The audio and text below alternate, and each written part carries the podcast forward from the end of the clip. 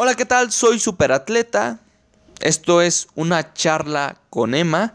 Y bueno, el capítulo de hoy es, está muy interesante. Espero que lo puedas escuchar, que sea de tu agrado, que te pueda servir.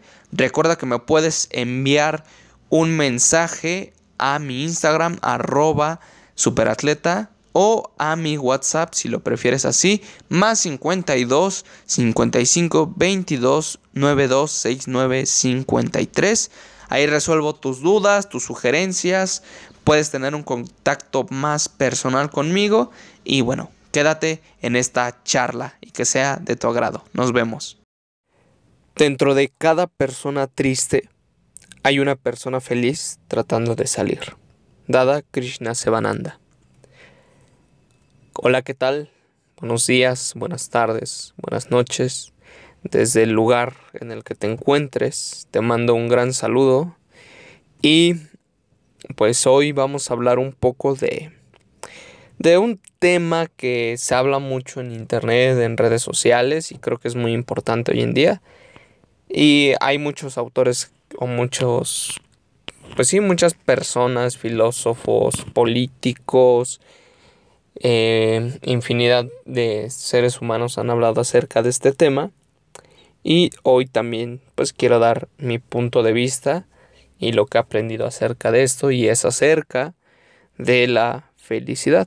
Entonces espero que te encuentres muy bien y pues ya sabes que puedes compartir este podcast con tus seres queridos, con quien tú creas que necesite de este conocimiento de este podcast y de los demás que tenemos en nuestra lista. Bueno, el místico Sufi Mullah Nasruddin tenía un estilo de enseñanza que era único, era diferente a otros, eh, a otros místicos ¿no? que han existido a lo largo de la historia. Y una tarde eh, un vecino encontró a, a Nasruddin y él pues estaba arrastrándose en el suelo, estaba eh, a gatas y estaba arrastrándose en el suelo en, debajo de una lámpara de luz en la calle, afuera de su casa, buscando algo en el pasto. Y le preguntan, eh, ¿qué has perdido? Le pregunta el vecino. Y Narudín le responde, mis llaves. Entonces él continuó buscando y el gran, eh, bueno, su vecino le dijo, pues permíteme ayudarte, ¿no? Ya que pues Narudín era muy querido por sus vecinos. Después de un corto tiempo, eh, otro vecino vino y también le ayudó a buscar sus llaves y estaban todos a gatas, ¿no? Después otro vecino y hasta que hubo una pequeña multitud arrastrándose en el pasto buscando sus llaves. Finalmente se paró Mulá, bueno, Nasrudin, y dijo, esto no tiene esperanzas. Y su, el primer vecino, el primero que le ayudó, le dijo, ¿dónde crees que perdiste las llaves? Y le dijo Nasrudin, en mi casa. Y me dijo, entonces, ¿por qué estamos buscando aquí bajo la lámpara de la calle? Y le dijo Nasrudin, ¿cómo puedo encontrarlas en mi casa? Y le dijo eh, de nueva cuenta. Es demasiado oscuro, no puedes ver nada. Aquí hay luz. Replicó pues este Narudin y lo que dio a entender, bueno, a simple vista no, no es entendible esta historia, pues si te quedas como de... O sea, si él sabía que sus llaves estaban en su casa, porque estaba buscando afuera donde hay luz. Y bueno, Resulta que lo que quería dar a entender Nasruddin es que lo que estaba haciendo era absurdo. Pero como no tiene sentido lo que la mayoría de nosotros hacemos la mayor parte del tiempo, que es buscar la felicidad en algo externo. ¿Sí me entienden? En, en algo que está fuera de nosotros. Es algo absurdo porque todas las cosas que hay por fuera son finitas. Todo en algún momento se termina yendo, se termina acabando, se termina deteriorando. Entonces lo que prácticamente dijo Nasruddin, pues era que, que nosotros pasábamos mucho tiempo buscando la felicidad fuera de nosotros, fuera de sí. Y como ya les dije, eh, las cosas en algún momento terminan y se extinguen, tienen un ciclo de vida, por así decirlo. Y, y no buscamos hacia adentro, que aunque nosotros también, por así decirlo, tenemos un ciclo de vida, y pues los que creen en, la reencarnación, pues saben que, que uno va reencarnando vida con vida y a pesar de tener un cierto límite, por así decirlo, para vivir, pues vuelve uno a tomar un cuerpo, a tomar un, pues sí, un lugar para donde expresar el alma. Entonces, no, no nos damos cuenta de que realmente todo eso que buscamos no está afuera, sino está adentro de nosotros. Y esto, pues, a, simple vista decimos, no, pues sí, tiene razón, ¿no? O sea, todo... Eh, o sea, no tenemos por qué buscar afuera y esto ya es muy común, o sea, ya esto ya se sabe, ¿no? O sea, esto ya lo han dicho cientos, cientos de personas. Y, y es muy curioso porque, por ejemplo, las personas que son reyes mm, o gente que es multimillonaria, que claro, no significa que, que esté mal o que... Aunque bueno, eso es otra conversación, pero eh, mucha gente que pues tiene mucho dinero, mucha cantidad de tierras, de, de cosas, de posesiones, por así decirlo, pues eh, no se termina de saciar esa sed de querer más y más y más, porque no se llena ese vacío que existe. Y la única forma de llenar ese vacío, pues es a través de conociendo más bien nuestra naturaleza interna y, y, conocer que hay una conciencia infinita y que esa es la única forma de llenar ese vacío que existe. Y, y, muchos, muchos maestros se han dedicado a estudiar esto, ¿no? Porque te digo, hoy es muy común que te digan, sí, es que la felicidad está en el interior. Bueno, eso ya lo sé, pero ¿cómo le hago? ¿Cómo, cómo busco esa felicidad en mi interior? ¿Cómo me doy cuenta? cómo llego a ese punto. Y ahí es donde está verdaderamente la tarea. Ya sabemos que está en el interior, pero ¿cómo la encontramos? ¿No? Y, quiero citar aquí una cita muy importante, muy bonita de mi maestro espiritual, Shiri Shiri Anandamurti, y dice, en el ser vivo hay una sed por lo ilimitado. Shiri Shiri Anandamurti. Y es verdad, en el ser vivo, en su naturaleza innata, siempre hay un deseo por ese algo más grande, por ese algo más ilimitado que nunca se va a acabar. Buscamos, todos los seres humanos buscan felicidad, gozo, plenitud, pero buscan ese algo ilimitado. Por eso mucha gente quiere tener tanto dinero, tantas posesiones, porque busca saciar esa sed por lo ilimitado. Pero realmente eso es una trampa porque mm, no es...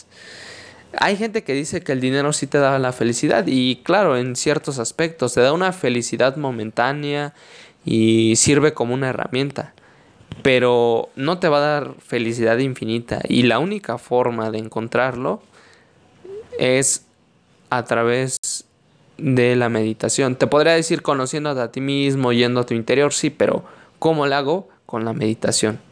Es la única forma. La única forma y yo y muchos místicos, yogis, tántricos, maestros espirituales, eh, monjes, monjas, eh, grandes eh, personajes célebres de la historia de la humanidad han corroborado que la meditación es el único camino para llegar a, a la realización espiritual, eh, al crecimiento espiritual, a la libertad espiritual. Hoy es muy importante, es la libertad más importante de todas, la libertad espiritual. Puedes tener libertad, no sé, de, pues sí, de creencia, libertad económica o libertad financiera. Y claro, son, son peldaños que uno tiene que ir escalando, ¿no? Pero al final de cuentas, si, si no tienes una libertad espiritual, no tienes nada. Así de simple. Puedes tener cualquier tipo de libertad, pero si no tienes una libertad de espíritu, realmente no tienes nada. Tienes muy poco. Y la única forma, pues es a través de la meditación. ¿Y por qué te digo esto? Bueno, para esto hay que entender cómo funciona la meditación. La meditación funciona eh, por medio de la concentración en algo. La mente siempre tiene que tener un objeto de ideación, siempre está pensando. En este momento mi mente está pensando en grabar este podcast, en hacerlo lo mejor posible y en explicarte qué proceso eh, ocurre dentro de la meditación. En eso está pensando mi mente y la mente siempre, siempre está pensando en algo. Eh, la gente que te diga que la meditación es no pensar en nada, eh, ten cuidado, probablemente sea un farsante y, no sepa nada de lo que es meditación. Entonces, es imposible, bueno, prácticamente imposible eh, quitarle un, un, objeto de pensamiento a la mente. Es prácticamente imposible. Eso solamente se puede lograr en estados elevados de samadhi o de trance. Pero eh, bueno, esa es otra plática acerca del samadhi. Cuando uno realiza meditación, el proceso básicamente es primero aislar eh, la mente del exterior. Tu mente se olvida completamente del mundo exterior, de tu cuarto, del lugar en el que estés, de los ruidos, de todo lo que esté pasando a tu alrededor. Después la mente se aísla o se disocia del cuerpo, se desconecta del cuerpo. Ya no siente el cuerpo, ya no está identificada con un cuerpo humano, ya no está identificada con la tierra, con si eres hombre, mujer, en qué ideología tienes, etcétera. Bueno, especialmente físicamente, se desconecta el cuerpo de la mente. Y por último, se desconecta la mente, la mente individual. Ahí, cuando se desconecta la mente individual, eh, el pensamiento que uno debe tener es acerca de la conciencia infinita. Es convertirse en Dios, en la conciencia infinita, en la mente suprema. ¿Sí me entienden? Ese es el objeto correcto de una buena meditación espiritual. ¿Ok? Entonces, cuando otro tipo de prácticas espirituales, entre comillas, y, la verdad es que en el podcast mm, me doy un poco más chance de, explayarme o de decir las cosas más, eh, más directas, una meditación que no va enfocada en fusionar la, conciencia individual con la conciencia suprema no es una meditación espiritual. Es una técnica de contemplación, de... Puede ser cualquier tipo de práctica, pero es todo menos espiritual. Eso te lo puedo asegurar. ¿Y por qué? Para eso hay que entender ahora la espiritualidad. ¿Qué es la espiritualidad? La espiritualidad es la búsqueda, ¿sí? La búsqueda de eh, nuestra naturaleza innata. ¿Y cuál es nuestra naturaleza innata? Nuestra naturaleza innata es convertirnos en el ser supremo, en Dios, en, en la conciencia suprema, como lo quieras llamar. ¿Ok? Es, fundirnos prácticamente con el universo, con la existencia, con todo. Te vuelves uno, te vuelves el todo. Y aquí quiero que no caigan en dicotomías o que lo vayan a, malinterpretar. Eh, porque, bueno, me ha pasado mucho que dicen, bueno, entonces Dios que es hombre o mujer, no, Dios no es, o sea, sí, eso, eso vive en Dios o eso está dentro de la conciencia suprema, dentro de Dios, pero no puedes decir Dios es esto, Dios es el otro. Dios es todo, todo lo que existe y punto, no hay más. Entonces, eh, la gente que dice, bueno, porque muchas veces pasa esto, ¿no? Y es, y entonces, ¿qué es Él? Y, ¿O qué es la conciencia suprema? Es todo. Simplemente todo, todo lo que existe, lo que conoces y lo que no conoces, va a estar sustentado y dentro de la conciencia suprema y dentro de Dios. Entonces, una buena práctica espiritual es la que te va a llevar a ese lugar, a convertirte en el uno, en el todo. Si me entiendes? En el ser supremo, en la conciencia suprema. Esa es la espiritualidad. Y obviamente ayudar a otros a llegar a él, porque entonces entiendes que todos forman parte de algo, de algo importante, de un ser universal. Y por tanto, pues vas a ayudar a que otros también lleguen a ese lugar, porque no solo existes tú. ¿Ok? Entonces, esa es una buena práctica espiritual y es la única forma de saciar esa sed por lo infinito. Es la única. Es la única. Y la gente que lo quiera debatir, la gente que lo quiera contradecir, que lo haga, pero los hechos son así. Si alguien me puede decir si hay una otra forma de llegar a Dios, o más bien de llenar ese vacío espiritual, de ese vacío por o esa sed por lo infinito, que no sea por medio del, eh, del fusionarse con el ser supremo, con la conciencia suprema, etcétera, etcétera, etcétera. Si alguien conoce otra forma, que me lo diga y podemos hablar.